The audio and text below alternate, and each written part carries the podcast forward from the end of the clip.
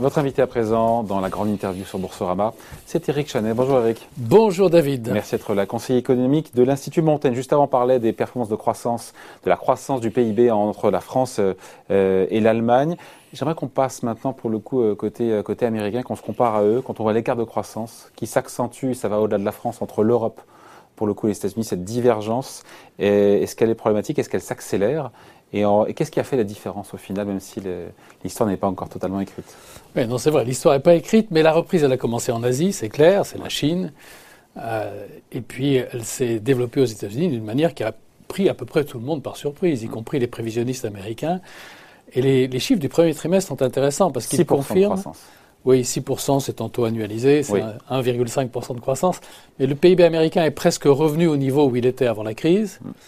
Mais ce qui est intéressant, c'est que ce qui tire la croissance, alors au premier trimestre, la consommation a joué un rôle important, mais c'est quand même essentiellement l'investissement. L'investissement, lui, est euh, 3 ou 4 points au-dessus, l'investissement des entreprises, hein, 3 ou 4 points au-dessus de là où il était avant la crise. Là, on est où Et là, on a... En, euh, France? en France, on est encore à 3-4 points en dessous. Ah, donc le différentiel est important. Le différentiel est très important. Et dans le fond, ce qui se passe aujourd'hui, c'est une espèce de croissance vertueuse aux États-Unis, puisque l'investissement, ça fait des capacités de production, donc ça éloigne le risque d'inflation, etc., etc. Alors comment expliquer ça?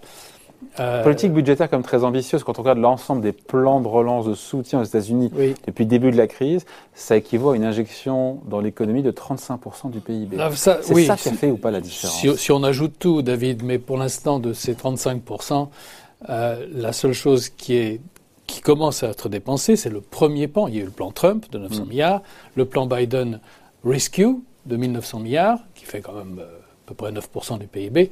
On en est là. Les deux autres plans qui ont été annoncés, que ce soit pour les emplois ou que ce soit pour les familles et l'éducation, c'est sur 10 ans, ça sera financé par des hausses d'impôts, donc c'est pas du stimulus. Mais c'est vrai qu'il y a du stimulus. Mais je crois que la différence ah, dans, dans, cette reprise par l'investissement aux États-Unis, c'est pas c'est pas n'importe quelle entreprise qui investit. Ce sont les entreprises technologiques. C'est évidemment tout ce qui tourne autour des biotechnologies. L'investissement en structure chute aux États-Unis. Par contre, l'investissement en biens d'équipement, en software, en tout ce qui est intangible, donc propriété intellectuelle, explose. Et donc je crois que là, l'avantage technologique des États-Unis se manifeste par le fait que les entreprises technologiques qui bénéficient, c'est clair, de cette crise Covid, investissent beaucoup plus que les autres. Et donc, à structure, donc c'est pas une question de politique économique. À mon avis, non. Explique, ah bon, qui explique la reprise aussi forte aux États-Unis? La reprise de l'investissement aux États-Unis, je pense, tient beaucoup à la structure de l'économie américaine, qui est beaucoup plus spécialisée en technologie que ne l'est, par exemple, l'économie française et en général les économies européennes. Alors, si ceci doit nous dire quelque chose, c'est investissons plus dans la recherche de manière à ce que la technologie et l'innovation prennent une place croissante dans nos économies, ce qui veut dire aussi investir dans le capital humain. Alors évidemment, les plans de relance, ça aide, parce que si les entreprises... Ce que fait la Fed, ce que fait le... Oui, mais là, on ne peut pas dire que la BCE soit en retard par rapport à ça. Hein. Non, moi je pense que euh, pour la croissance dans son ensemble, euh, les États-Unis euh, en ont fait, en font plus que l'Europe, qui est un petit peu empêtrée dans le fait que c'est difficile de faire un plan européen. C'est difficile de le faire au niveau national parce qu'on se surveille les uns les autres et on a quelques bonnes raisons de le faire. Bref, tout ça est un peu compliqué, donc il y a un plan américain qui est plus important. Mais le fait que l'investissement des entreprises américaines soit si stupéfiant, c'est une leçon plus structurelle. Cette divergence, elle va se, résorber d'elle-même ou est-ce qu'elle peut s'accélérer dans le futur? Est-ce qu'il y a un décrochage possible qui vous inquiète de la part de l'Europe? Alors moi je pense que rien n'est joué pour l'instant. Et euh, je trouve très intéressant que les pays qui ont eu le plus de succès dans la lutte contre l'épidémie, qui sont en Asie, sont aussi ceux qui ont le moins vacciné. Alors les États-Unis maintenant sont en avance sur l'Europe en termes de vaccination, ce qui va leur donner un avantage pour 2022. Mais on, dit, on dit que vacciner en masse, c'est la meilleure des clés pour la reprise Voilà, exactement. C'est pas vrai ça? Exactement, j'en suis absolument convaincu. Ah. Donc là, il y a un petit décalage. Les États-Unis sont un peu en avance, mais l'Europe maintenant est en train de rattraper. Ce qui veut dire que euh, à partir du moment où on peut lever toutes les contraintes sanitaires, où la population se dit ça y est, en grande partie, cette affaire épouvantable est derrière nous, on va libérer la consommation, on va libérer le désir de vivre. Mmh. Et en même temps, l'investissement des entreprises. Et donc, je pense qu'on peut être surpris aussi, comme on a été surpris par la puissance de la reprise américaine, on pourrait être surpris vers la fin de cette année, puisqu'on est un peu en retard, et en 2022, par la vigueur de la reprise européenne et peut-être par un basculement par rapport mmh. à l'Asie, qui devra vacciner. Et sur ce tour d'horizon des reprises économiques dans le monde, euh, les meilleurs élèves, encore une fois, pour juguler l'épidémie, euh, n'ont pas vacciné, c'est ce que vous me disiez. Oui, voilà. On s'est parlé ce week-end, hein, on s'est parlé ce week-end, on s'est dit quoi ce qu'on va causer avec Eric, et j'étais surpris. Mais c'est tout à fait, c'est tout à fait compréhensible. Euh, la plupart des pays asiatiques ont eu des politiques très strictes.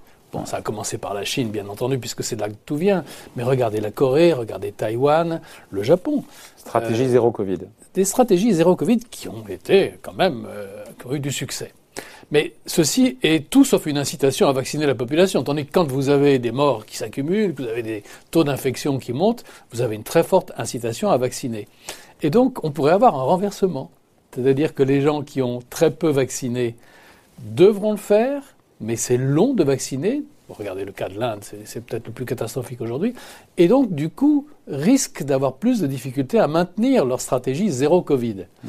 Alors, je dis ça d'une manière hypothétique. Je ne sais pas ce qui se passera. Mais je remarque qu'il peut très bien que les, ceux qui étaient les derniers pourraient se retrouver dans le peloton de tête parce qu'ils ont vacciné avant les autres. Et sur l'aspect monétaire, dans ce qui a été fait, entrepris depuis le début de la crise entre la Fed et la BCE, c'est match nul balle au centre? Oui, je pense que franchement, la seule différence, c'est que la Fed peut compter euh, d'une manière presque par définition sur le soutien du Trésor américain et réciproquement. Mm. C'est-à-dire que si la Fed a besoin d'acheter du papier, elle peut en acheter autant qu'elle veut, donc faire toute la politique quantitative qu'elle veut. Il y a autant de papier à sa disposition qu'il est nécessaire, ce qui n'est pas le cas pour la BCE, qui a des limites qu'elle s'est imposées elle-même. Mais sinon, je crois que vraiment l'esprit des politiques monétaires sont les mêmes. Nos taux d'intérêt sont plus bas que les taux d'intérêt américains. Du point de vue de la politique quantitative, il y a euh, peut-être une différence qui tient au fait que euh, la, Fed a changé de politique. Elle a dit nous attendons que l'inflation remonte au-dessus de 2% pour commencer à envisager de faire quelque chose, que ce soit la réduction des achats ou même la montée des taux d'intérêt. La BCE n'en est pas là, parce mm. qu'elle est toujours dans son mandat de garder l'inflation en dessous de 2%, ou mettons à très très proche de 2%. Ça, ça fait quand même une différence, et comme les marchés anticipent ce qui va se passer dans le futur, pour les marchés, il y a une différence entre les deux. C'est-à-dire que la Fed continuera. Vous savez, il y avait cette, cette plaisanterie euh, qui disait euh, le rôle de la Fed, c'est de retirer le rhum, le punch, quand les gens commencent à être gays dans une, euh, dans une partie. Et là, il y a des gens qui disent, ben maintenant, la politique de la fête, c'est d'attendre que les gens soient sous avant de retirer euh, l'alcool. Donc ça, c'est quand même une grande différence. La BCE n'en est pas là. Et je ne crois pas d'ailleurs qu'elle ira dans cette direction-là. Après, c'est une question qui va se poser euh, directement à chaque réunion, d'abord de la Fed et aussi de la BCE. D'autant plus si la reprise économique se confirme partout et que les risques diminuent, c'est la question de taper ou pas taper. Tapper or not tapper. Le tapering, cette faculté de. Enfin, c'est pas une faculté, mais c'est cette idée que les, banques centrales, quand ça ira mieux, vont réduire leur achat actif. Elles vont continuer à en faire, elles vont en acheter moins chaque mois. Euh, elles vont devoir sortir du bois et on sait que c'est la Fed qui devra en sortir a priori en premier. Eh bien, ça, j'en suis pas sûr. Justement, puisque la Fed a dit attendons de voir que les gens soient bien sous avant de faire quelque chose. Donc, on verra. Euh, si la Fed tient les engagements qu'elle a pris, et c'est quand même un changement très radical par rapport à ce qui se passait auparavant, elle va continuer, de dollars tous les mois. Elle risque de continuer à acheter plus longtemps qu'on ne le pense, de garder les taux d'intérêt là où ils sont, c'est-à-dire quasiment à zéro, plus longtemps qu'on ne le pense. Euh, il risque d'y avoir euh, une certaine incertitude sur ce sujet entre qui commencera à réduire ses achats. Mais vous voyez que pour la BCE, le problème est un peu différent, c'est-à-dire qu'il y a une limite institutionnelle. Alors cette limite institutionnelle, c'est 30% euh, euh, des, des, euh, des, bons des gouvernements, enfin des obligations des gouvernements d'un pays. Alors on n'y est plus, on en était proche pour certains pays, on n'en est plus puisque grâce à la crise Covid, si je puis dire, les dettes publiques ont tellement augmenté que la barre des 30% du coup est repoussée. Ah Mais vous voyez que là, il y a une différence. Ce n'est pas une question de décision, c'est le cas pour la Fed, mais pour la BCE, il y a une contrainte. Alors, euh, dans l'actualité, il y a aussi, euh, je disais ce week-end, euh, Warren Buffett qui a critiqué l'emballement des marchés de Wall Street pour les SPAC. on en parle souvent ici, ces fameuses coquilles vides qui sont cotées, qui ont deux ans pour acquérir une cible. Les SPAC qui ont levé encore 90 milliards de dollars depuis le début de l'année. Est-ce que cet engouement est excessif? Il a raison de lever le lièvre, Warren Buffett? Bah, Ça existe depuis les années 80, les SPAC. Alors c'est assez récemment que ça a eu un tel succès.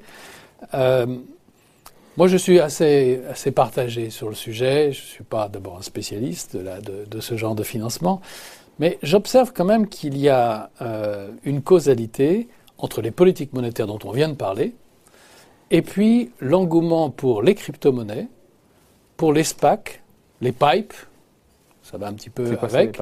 Ce sont les, rentrées directes en bourse. Il y a maintenant des.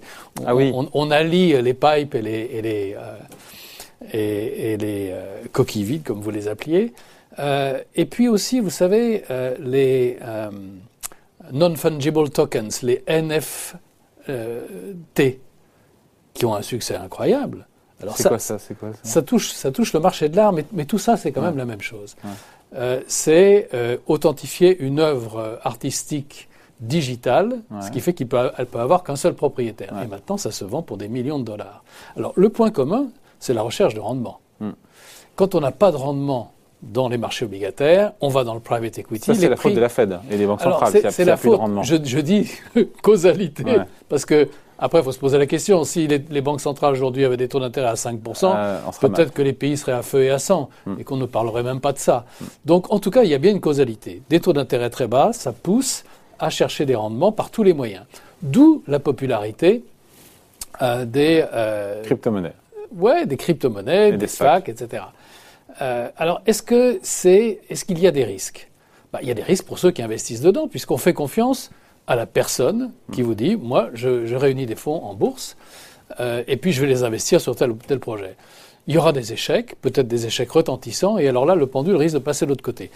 Je trouve que le débat va être peut-être euh, avancé, sans être tranché, parce que ça a commencé dans les bourses européennes, à une beaucoup moindre échelle qu'aux États-Unis, mais euh, la Financial Conduct Authority, donc la FCA, au Royaume-Uni, a lancé une grande enquête parce qu'évidemment la Bourse de Londres souhaite avoir les mêmes conditions pour ces nouveaux instruments que Wall Street, parce que c'est vraiment les, deux bourses, les deux grandes bourses concurrentes.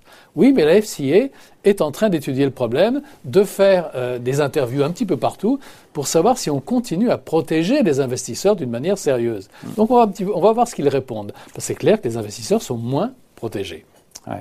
Après, euh, et sur les cryptos, vous en pensez quoi? Mais ça, ça, participe même, du même phénomène, à savoir que... Moi, je pense que ça participe du même phénomène avec un, un élément de plus, c'est que la crise financière, voilà, il faut remonter loin, la crise financière de 2008-2009 a engendré, en tout cas de la part de tous les gens un peu férus en technologie, les geeks comme on les appelle, une très grande, euh, une très grande méfiance vis à -vis des institutions monétaires. D'où l'idée de fabriquer sa propre monnaie, que ce ne soit que des programmes, du moins ça c'est du sérieux, c'est pas comme ces banquiers centraux qui font n'importe quoi, qui risquent de débaser les monnaies. Donc on a à la fois l'effet des taux d'intérêt très bas, donc du faible rendement des actifs sûrs, plus cette défiance des gens qui aiment la technologie vis-à-vis des institutions financières en général. Et euh, moi, je dois dire que je suis un, des, un, des, premiers à être surpris par le fait que les crypto-monnaies sont en train de devenir mainstream, c'est-à-dire que les grandes euh, entreprises euh, d'asset management, du moins pour leurs clients institutionnels, maintenant offrent des poches en crypto-monnaie. Est-ce que ça survivra la hausse des taux d'intérêt? Ça, je n'en suis pas sûr. Est-ce que les cryptos survivront à la hausse des taux eh ben oui. S'il y a une causalité entre le succès, il faut, qu'elle soit dans l'autre. il faut bien qu'elle soit dans l'autre sens. Alors, connaissez le débat entre économistes. Il y a des économistes qui disent que oh, les, taux d'intérêt resteront bas pendant encore une génération. Hmm. D'accord, ok. Ben, dans ce cas-là, euh, Bitcoin et Ethereum ont, des très beaux jours devant eux.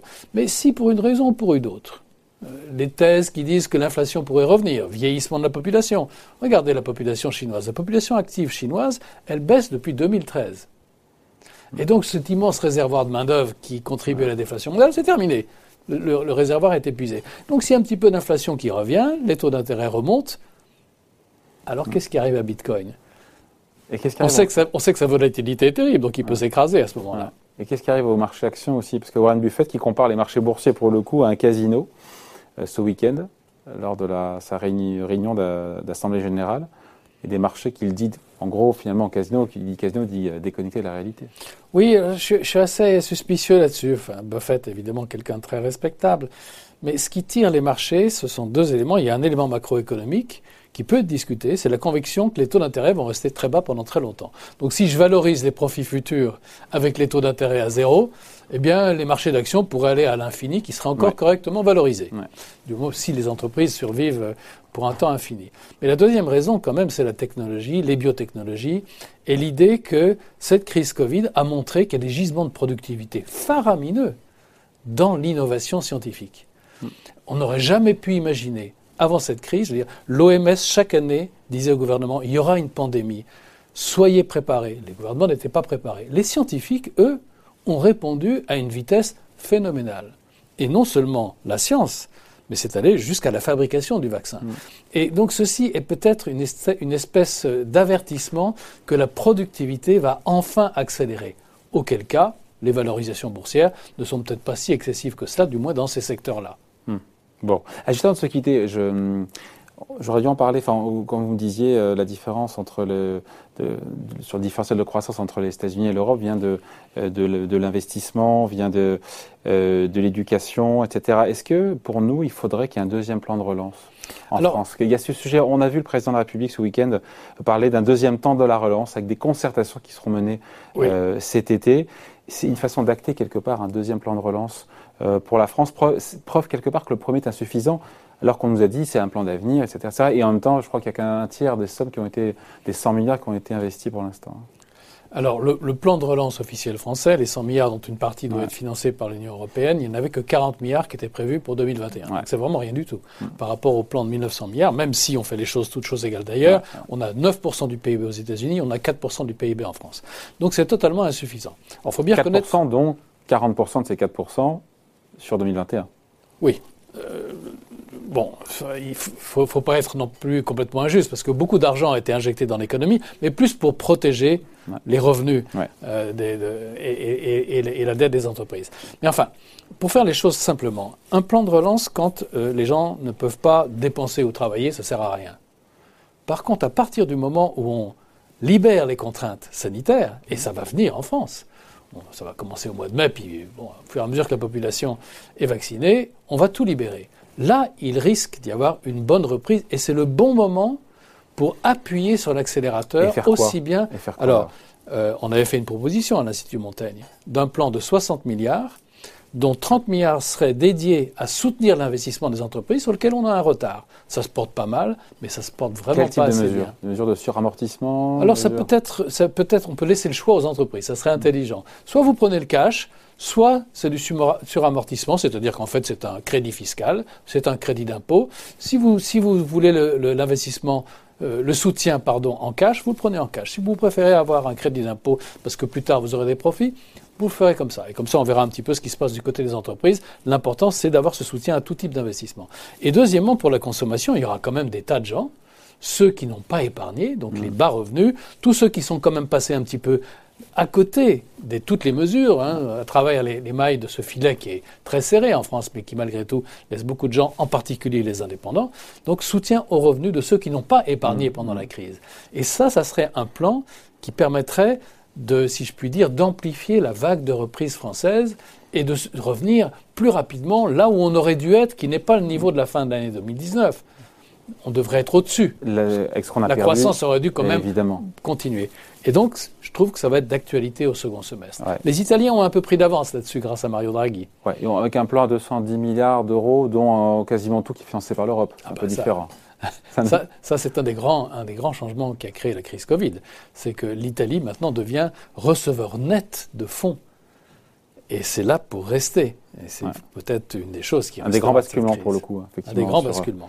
Ouais. Et donc euh, sur le plan de sur le deuxième éventuel deuxième plan de relance en France, il, il sera, s'il ressemble à ce que vous dites là, il sera complémentaire de l'actuel, parce que l'idée c'est ça. Alors après, la politique vient s'en mêler, c'est-à-dire que pour bien présenter un plan de relance, il faut qu'il ait un caractère structurel. Moi, je pense qu'il faut qu'il soit conjoncturel. Enfin bon, il y a des élections qui viennent, etc.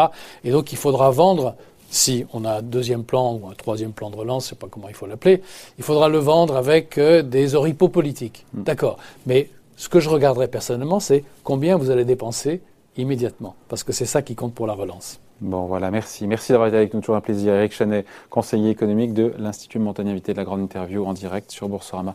Merci, David. Allez, au revoir.